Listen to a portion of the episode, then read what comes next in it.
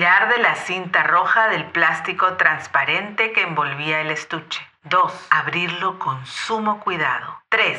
Sacar el virginal objeto. 4. Apretar el botón para que la puerta de la casetera se abra. 5. Introducirlo para usar el lado A.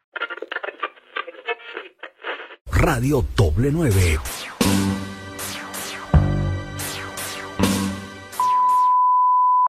Era como hacer una cirugía de alto riesgo. Ahora, el momento de sintonizar en el dial tu estación radial favorita y esperar pacientemente. Ya ubicada frente al tocacassette para grabar las canciones para tu playlist, previamente le había rogado a Dios que el bendito DJ no pronunciara palabra alguna y también pedía a todos los santos que ninguna publicidad se infiltrara en el momento excelso de la grabación de las melodías de moda. Era un gran momento de enorme tensión. No se imaginan cuánto rato había esperado para que soltara esa canción que me podía hacer suspirar hasta el cielo o que me hiciera bailar como un trompo. Entonces, frente a mi casetera, mano en ristre, solo quedaba esperar el momento tan anhelado, hasta que por fin la pusieron. Apretabas con un poco de fuerza el botón REC, abreviatura de récord, que es grabar en inglés,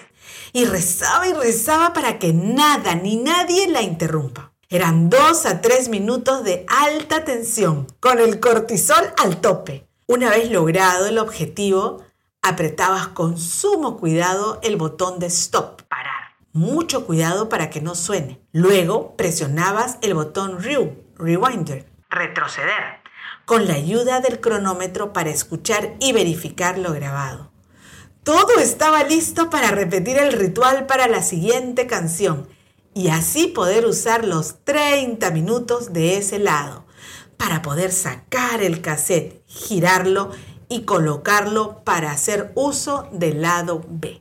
De ahí, otro momento memorable era escribir con tu mejor caligrafía el título de tu obra maestra y luego escribir la lista de canciones en la cartulina que venía en el estuche. Las canciones grabadas eran protegidas, retirando el seguro de protección que estaba ubicado en la parte de abajo del cassette. Era un cuadradito, mejor dicho, eran dos, uno para el lado A y el otro para el lado B. Este lo rompías con orgullo para proteger tus tesoros. Ya se va a acabar el ring. Sí, sí, no, todavía sí. ¿Otro ring?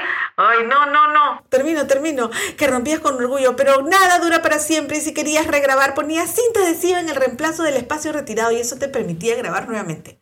Cabe recordar los enredos de la cinta que a veces pasaba al retroceder o avanzar, así como el famoso lapicero que utilizabas para este fin. ¡Ah!